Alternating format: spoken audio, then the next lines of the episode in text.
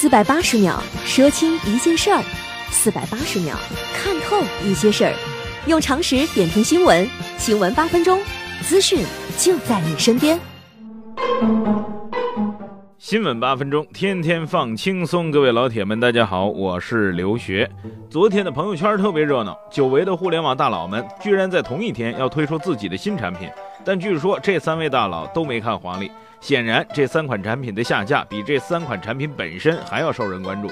昨天，前快播 CEO 王鑫再创业，成立当然人工智能初创公司深圳云歌；张一鸣的字节跳动以及罗永浩的快如科技都在一月十五号举行新品发布会，推出各自的社交产品。这一天显得尤为热闹，而且备受关注。昨天，罗永浩说：“历史会记住这一天。”这当然不是因为时隔两个多月的罗永浩终于再次公开露面。而是因为在这一天，三款新发布的社交 APP 先后被微信封杀，无一幸免。出师未捷先被封，王鑫的马桶 MT、字节跳动的多闪以及罗永浩的聊天宝这三款新应用组成的复仇者联盟，通过各种各样的方式，把武器都对准了强大的灭霸微信。于是微信打了一个响指。截止到现在，微信方面没有给出明确回应，多方猜测微信是要把所有风险扼杀在摇篮当中。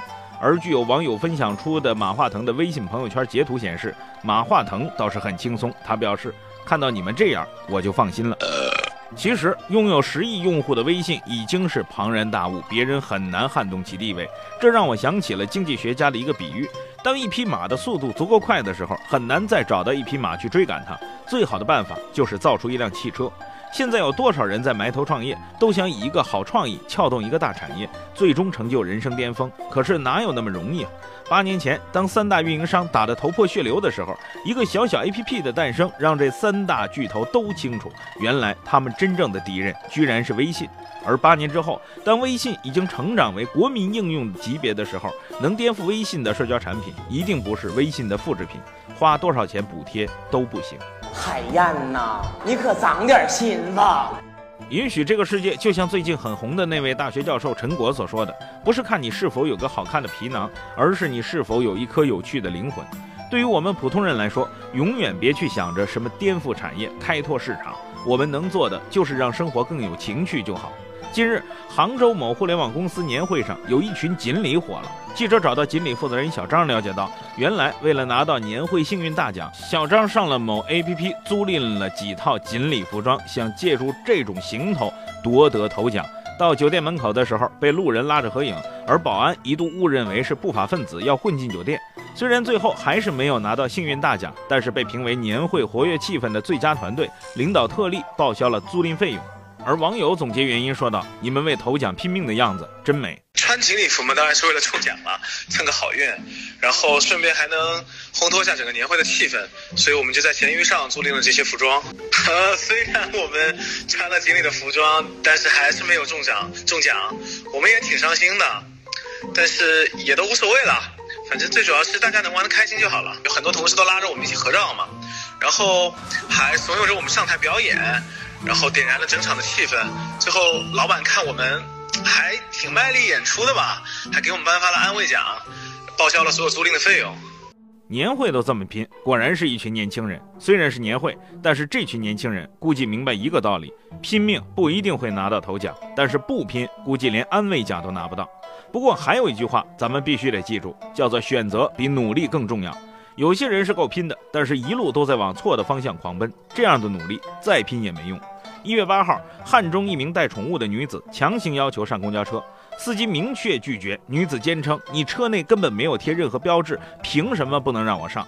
乘客纷纷让女子理解一下规定，可是该女子却说：“我理解你们，谁理解我呀？”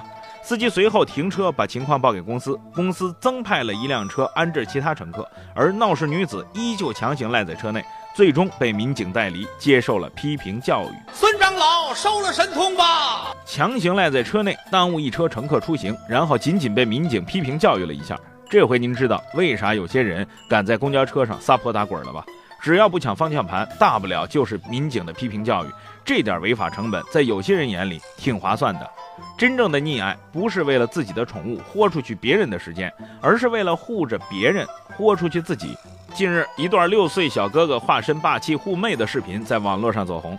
视频当中，宝妈正拿着衣架准备打妹妹，哥哥一把把两岁的小妹妹护在怀里，让妈妈打自己。据这位宝妈介绍啊，最开始家里有二胎的时候，哥哥也有过情绪波动，但是在家长的引导下，他慢慢懂得了照顾妹妹。你看看这谁弄的，给我出来！遇到我妹妹，出来！你看你，你看你，你看看，你看看这还能吃吗？你看看，出来！就打他，他做他犯错了，我就打他。不行，打我，别打我妹妹。我打你了啊！啊。女儿是二十个月了，我儿子的话是刚过了六周岁生日。嗯，刚生完妹妹的时候，他他也有有点那种抵触心理。后来慢慢的、慢慢就给他疏导嘛，像家里有些事情换纸尿裤呀，或者是给妹妹穿衣服、穿袜子呀，我们都会刚开始就会疏导他去做，就是他帮助妹妹去做，然后慢慢的、慢慢的话，他这个就会成为习惯，他就觉得妹妹需要他的照顾。现在好多家庭不敢要二胎，一方面是考虑到是否有能力再去多照顾一个孩子，而另外一方面就是考虑到大宝能不能接受这个弟弟或者妹妹。也许这个宝妈给出了一个不错的方法。当然，也有网友说，这么有爱的视频，怕是又想骗我们去生二胎了吧？各位，对这些事儿，您还想说点啥？可以在留言讨论区发表您的观点。我要你在我身旁，我要看着你梳妆，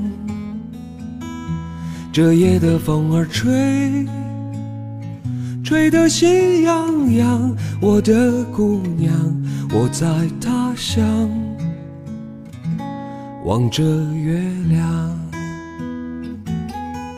送你美丽的衣裳，看你对镜贴花黄，